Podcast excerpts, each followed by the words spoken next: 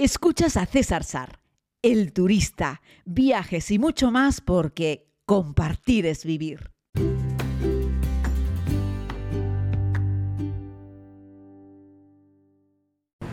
Saludos a todos y a todas, querida comunidad. Les hago este podcast desde Estambul. Concretamente, hoy, por darle un poco de vidilla a esto, lo estoy grabando en el interior de un transporte.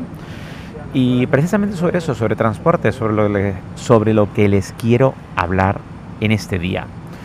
Muchas veces me preguntáis que tenéis miedo cuando vais a algún lugar, miedo, incertidumbre en definitiva, cuando lleguéis a algún lugar por ver cómo llegáis a la ciudad, por ejemplo, ¿no? Es que organizo un viaje por mi cuenta, pero ¿cómo llego? Bueno, deciros que algo que ya os he contado otras veces, todos los aeropuertos del mundo están comunicados con un transporte público con su ciudad más cercana, con su ciudad de referencia. De hecho, los aeropuertos prácticamente siempre se colocan cerca, lo más cerca posible, de una ciudad importante. De hecho, hay ciudades que tienen más de un aeropuerto. Al margen de que tú contrates o no un servicio privado de transporte o que alquiles un coche, siempre va a haber algo parecido a un transporte público. Yo que sé, recuerdo hace un montón de años en Lhasa, en el aeropuerto internacional del Tíbet, cuando era más pequeñito, eh, que había unas pequeñas furgonetillas y ahí te montabas y te llevaban al centro de la ciudad. Unas al norte, otras al centro y otras al sur de la ciudad. Había vans que te llevaban a alguno de los tres sitios y ya está.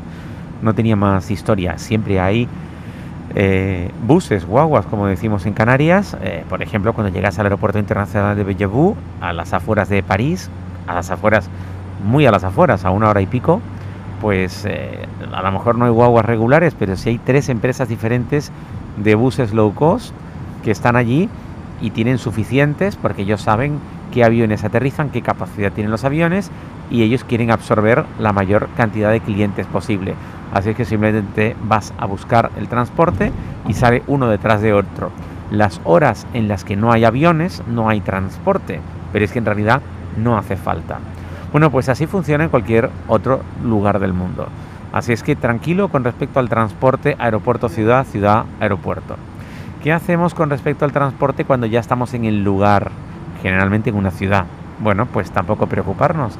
En ese lugar vive gente y esa gente necesita transportarse.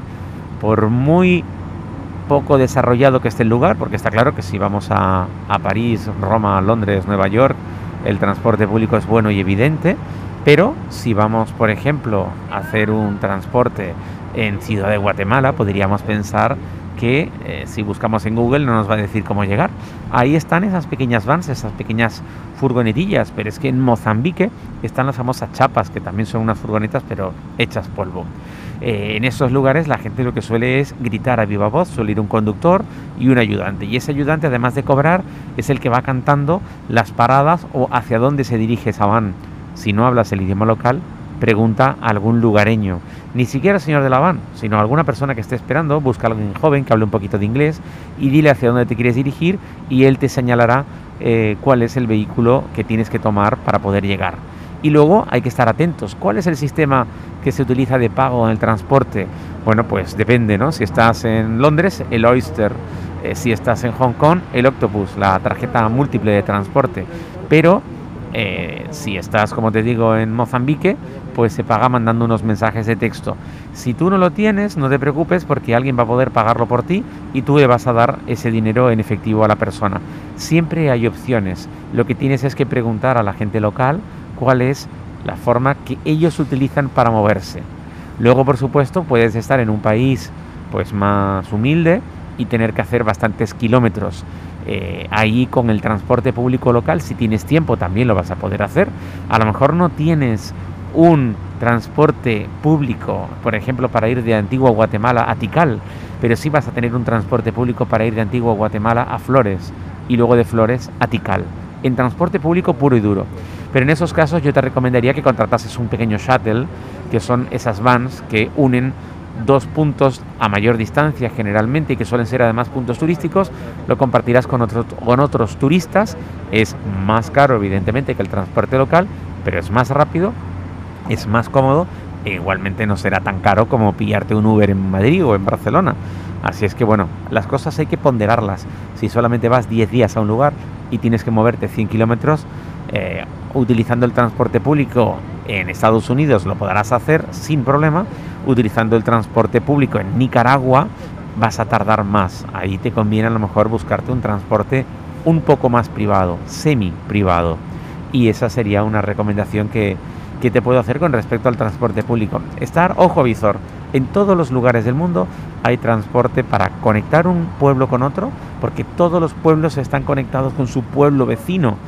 La gente que vive eh, o que trabaja en un pueblo, en una ciudad, necesita, por múltiples cuestiones, moverse en algún momento al pueblo que está al lado.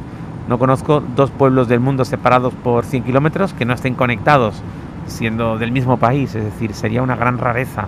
Sería algo, eh, a lo mejor hay alguno, pero yo no lo conozco. Sería algo insólito. A lo mejor están separados por un accidente geográfico insalvable.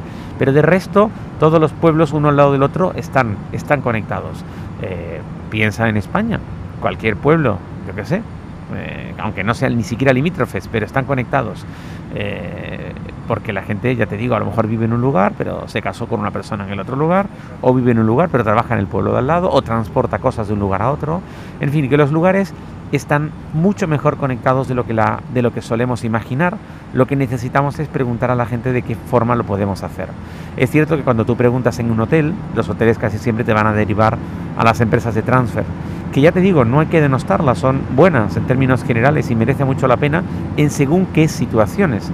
En otras, evidentemente no. Es decir, si yo quiero ir al centro de Londres y aterrizo en el aeropuerto de Heathrow y tengo tiempo, voy a tardar prácticamente lo mismo yendo en el transporte público que yendo en un en un eh, en un transfer privado, en un shuttle, ¿no? Eh, el Kennedy, pues depende. Si llegas al Kennedy tienes que ir al centro de Manhattan eh, y vais más de tres personas, pues cógete un vehículo porque te va a salir a cuenta. Si vas tú solo, pues te va a costar mucho dinero porque el vehículo te cuesta lo mismo para uno que para cuatro y vas a pagar 70 dólares por conectar el aeropuerto con el centro de la ciudad. Sin embargo, a poco que vayáis unas cuantas personas ya merece mucho la pena. El transporte lo vas a tener más o menos directo, depende de donde tengas tu hotel. Y si vas cargado con maletas, pues puede ser un engorro tener que ir tirando del equipaje de una estación a otra.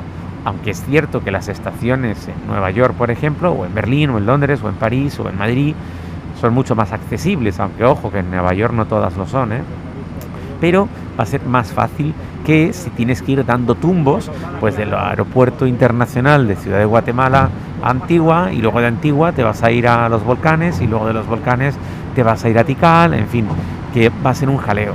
Ahí es mejor los shuttles y además es mejor un equipaje que puedas ponerte a la espalda, que es algo de lo que hemos hablado en otros podcasts. Así es que bueno, aquí metido en este transporte quería comentar y compartir contigo algunos tips y darte tranquilidad con respecto al transporte. Luego, en según qué lugares del mundo, eh, es mejor que alquiles un coche. Si vas a hacer una ruta por Estados Unidos, eh, salvo que sea. Imagínate que vamos a hacer una ruta por Estados Unidos que son tres ciudades, ¿no? Que vas a hacer Nueva York, Washington y te vas luego a Las Vegas. ¿Necesitas un coche? Hombre, si no vas a unir eh, Washington con Las Vegas por carretera, no. mejor vas en avión y no necesitas un coche. Dentro de esas ciudades hay un transporte público sensacional. Ahí no necesitas un coche. Eh, porque ya te digo, eh, funciona. Si vas a hacer una ruta por tres grandes ciudades europeas, depende de dónde estén localizadas. Pero ya os he contado otras veces que merece la pena hacerlo en tren porque las estaciones principales de tren de Europa están colocadas en el centro de las ciudades. Fijaos bien, eh, Atocha, en Madrid, la estación de Sanz, en, Barcelona, eh, son muy céntricas. Luego el tren te va a dejar en el mismísimo corazón de la ciudad, frente al avión que te va a dejar las afueras y luego vas a tener que conectar y que además tienes que llegar con tiempo para facturar. Entonces, bueno, es echarle un poco de cabeza, tiempo, precio, pero ojo, tiempo no es claro, es que el tren tarda dos horas, el avión tarda una. Bueno, ten cuidado porque, ya te digo, el tren igual te deja en el centro de la ciudad, que depende al lugar al que tú te dirijas. Hay una aplicación muy buena que se llama Rome to Rio, de la que ya les he hablado en otras ocasiones, de Roma hacia Río, de Roma hacia Río de Janeiro, Roma to Río, Rome to Rio, que es muy buena, es como una especie de mega Google Maps cuando quieres ir de un lugar a otro. Digo que es muy buena porque más que para decirle cómo voy de esta calle a aquella otra calle, que para eso tienes Google Maps, está muy bien para unir dos puntos que a lo mejor no son tan evidentes en un Google Maps y sobre todo porque te incluye muchos medios de transporte que no están en Google Maps. Es decir, a Rom Rio tú le puedes preguntar cómo puedo ir desde el aeropuerto de Antigua Guatemala hasta Tikal.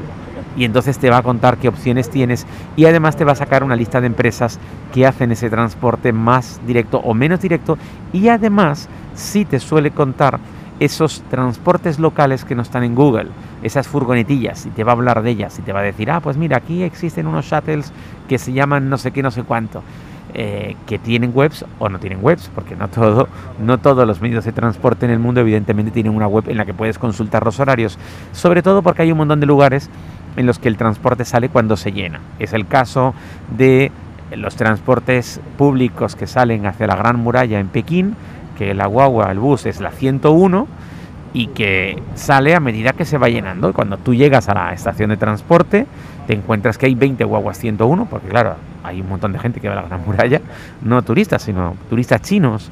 De hecho, hay no ves muchos blancos cogiendo occidentales, eh, cogiendo esos buses. Pero tú vas allí y hay 20 buses, 101. Tú dices, ¿en cuál me meto? Pues en el primero adelante, que es el que se va llenando. Y una vez que se llena, sale. Es decir, no hay una hora de salida.